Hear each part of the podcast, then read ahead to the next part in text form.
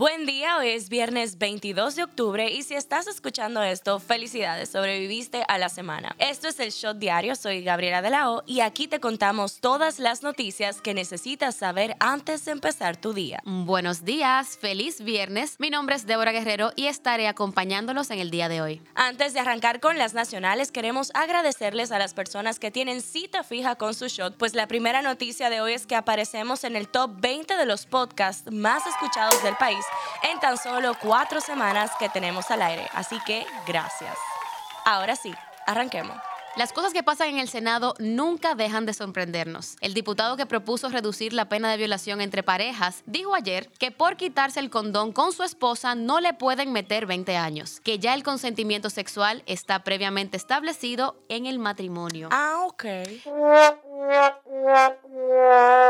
Hablamos del diputado PRDista Eugenio Cedeño. Naturalmente, esto se fue viral porque es una locura todo lo que este hombre argumentó y obviamente las respuestas no tardaron en surgir, como por ejemplo Jenny Berenice, quien le explicó por Twitter la diferencia entre violación y agresión sexual. Ella explicó que la violación es cuando hay penetración sin consentimiento y agresión sexual cuando no la hay. Pero yendo al punto, señores, violar a una pareja o a una persona no conocida tendrá la misma pena según la comisión que estudia el Código Penal, porque ya llegaron a un acuerdo. Y quedándonos en ese escenario de diputados, Pacheco, el presidente de la Cámara de Diputados, admitió ayer que la reforma fiscal es mala, pero que es peor no hacerlo. Según él, el problema de esta reforma es que va a golpear a todos, arriba, abajo, en el medio, pero que si bien hay que tratar que solo golpee a los más fuertes, es decir, a los que más pueden. Ya la decisión final será del presidente y qué tareita le ha tocado, pues muchos califican esta como la decisión más importante de su gobierno. Oigan esto,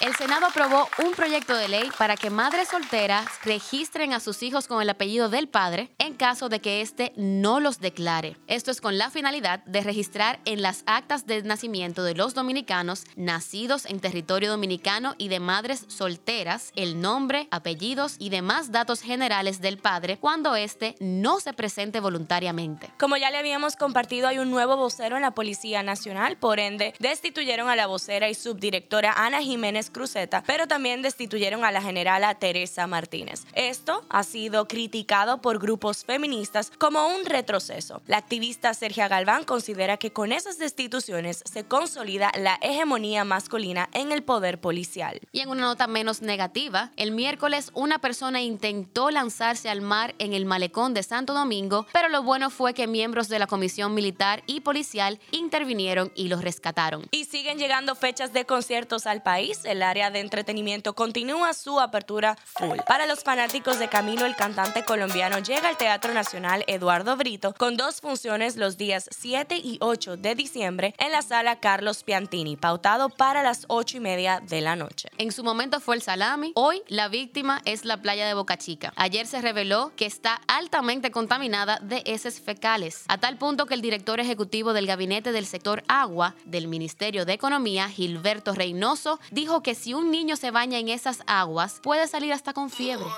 En ese municipio hay un fuerte problema con la salubridad por esta cantidad tan grande de materia fecal y de la bacteria Escherichia coli. Atención padres y madres de perros y gatos, el Ministerio de Salud Pública anunció la realización de la Jornada Nacional de Vacunación contra la Rabia para Perros y Gatos los días 29, 30 y 31 de octubre con el objetivo de que ninguna persona muera en el país a causa de esa enfermedad. Y hablando de salud pública, en este ministerio coordinaron con el Ayuntamiento de Santiago para ejecutar una nueva jornada de vacunación, pero no cualquiera. Esta tiene algo diferente, y es que cada persona que sea inoculada, es decir, vacunada, bien de palabrita dominguera, recibirá un bono de mil pesos. ¡Mil pesos! La jornada de vacunación contra el coronavirus se hará en el lobby del primer piso de la sede municipal el próximo miércoles 27 de octubre en horario de 8 de la mañana a 4 de la tarde, así que si nos oyes desde Santiago y no te has vacunado, tírate para allá. El comunicador Juan Mateo Guerrero fue condenado por difamación e injuria en perjuicio del político Guido Gómez Mazara. Pero eso no se queda ahí porque también tendrá que pagar un millón de pesos como pago de indemnización. Gaby, los que no sacaron su visa se quedaron. Pero el que está bien y de verdad en Estados Unidos es el Cherry Scum, que está en la ciudad de New York junto a Kiko y el Alfa, ready para el concierto del que se hace llamar el animal, la criminal, la bestia de Best del Alfa, en el Madison Square Garden. Dos jovencitas hacen homenaje a Toquisha e imitan una foto en el santuario de La Vega. En la foto aparecen dos chicas arrodilladas con ropa pero besándose.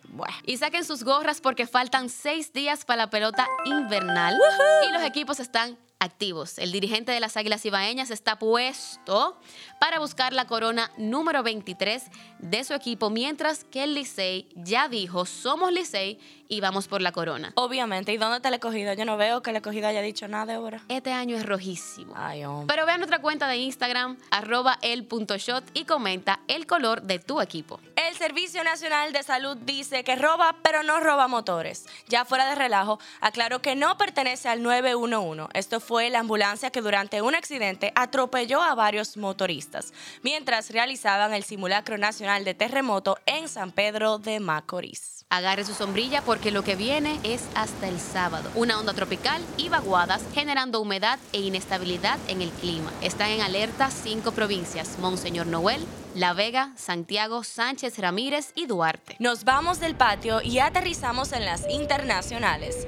¿Ustedes se acuerdan de la obra La Vuelta al Mundo en 80 días? Bueno, ahora te traemos la versión marítima. Un crucero dará la vuelta al mundo desde Miami en 274 noches a partir del 2023. Se trata del Serenade of the Seas. Dicen que será el crucero más largo y completo de la historia y visitará más de 150 destinos en 65 países y 11 grandes maravillas del mundo, desde Machu Picchu en Perú hasta el Taj Mahal en la India. Los precios, súper cómodos, empiezan en 70 mil dólares por persona. Qué bueno, Gaby, que ya tú tienes qué me vas a regalar de cumpleaños el año que viene. Para quienes han seguido de cerca la carrera de la cantante dominicana Nati Natasha, ahora podrán disfrutar de los detalles más íntimos de su vida en una docuserie que se estrenará en Amazon Prime Video el próximo 19 de noviembre. La serie de seis episodios se llamará Everybody Loves Nati. Hmm. Cansado y harto de que lo censuren en Facebook y Twitter, Donald Trump anunció el lanzamiento de su propia red social con el nombre Truth Social,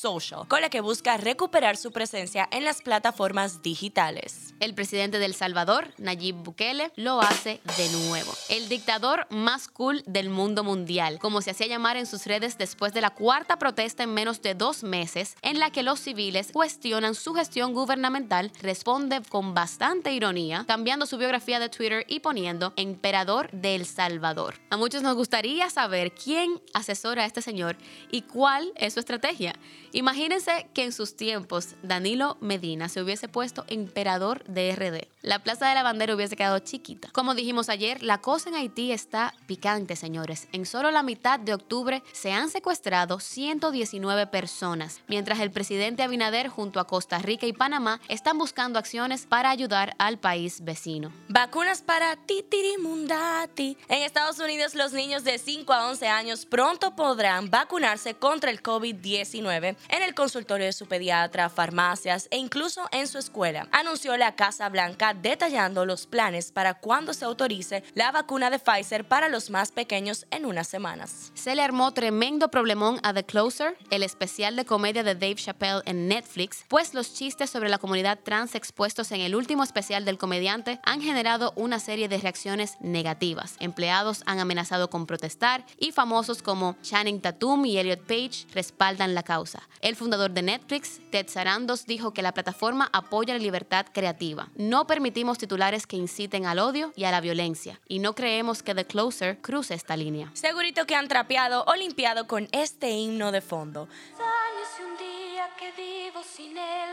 Pimpinela sacudió la escena musical con el estilo teatral de sus canciones de pelea en los años 1980. Y después de cuatro décadas, los hermanos Joaquín y Lucía Galán dicen que no piensan en retirarse. Iniciaron una gira en Estados Unidos para conmemorar su aniversario número 40, luego de meses separados por la pandemia del COVID-19. Hasta aquí el shot diario de hoy. Les deseamos un super fin de semana. No olviden seguirnos en nuestras redes, arroba el.shot para más actualizaciones durante el día. Nos vemos cuando nos escuchemos.